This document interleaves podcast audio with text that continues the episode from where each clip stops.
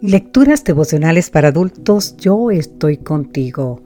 Cortesía del Departamento de Comunicaciones de la Iglesia Dentista del Séptimo Día Gascue en Santo Domingo, capital de la República Dominicana. En la voz de Sarat Arias. Hoy, 14 de octubre, te he dado por luz de las naciones. En el libro Isaías, capítulo 49, versículo 6 nos dice, Te he dado por luz de las naciones para que seas mi salvación hasta lo último de la tierra. Muchos han asociado el cristianismo con una vida monástica o ermitaña.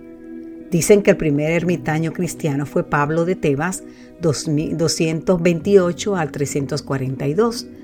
Este hombre, cuando apenas tenía 22 años de edad, se encerró en una cueva y permaneció en ella hasta el 340.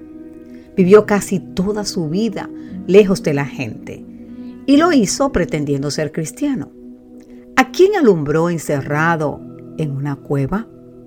Simón, el estilista, es otro ejemplo clásico de este tipo de creyentes. Luego de haber sido una anacoreta durante algo más de una década, Simón se subió a una columna de 72 pies de altura por 4 diámetro, donde vivió durante 30 años.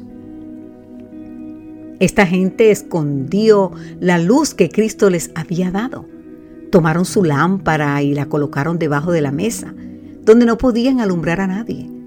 Y lo triste es que todavía hoy, en pleno siglo XXI, hay gente que sigue creyendo que la vida cristiana consiste en enclaustrarse y no tener ninguna relación con quienes difieren de nuestra manera de pensar y de vivir. Me pregunto, ¿qué habría sido del mundo si Juan el Bautista se hubiese quedado para siempre en el desierto de Judea? ¿O si Cristo no hubiese puesto fin a sus 40 días de ayuno?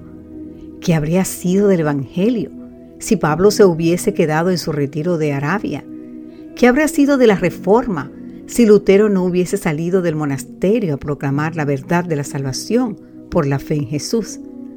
Querido amigo, querida amiga, la vida cristiana es una vida activa. Su influencia debe dejarse sentir Finalmente, ¿qué será de este mundo si usted y yo no lo alumbramos? Jesús quiere que los cristianos seamos conscientes de lo que somos y de lo que significamos para el mundo. ¿Y qué somos? Somos la luz del mundo. Así nos dice Mateo 5:14.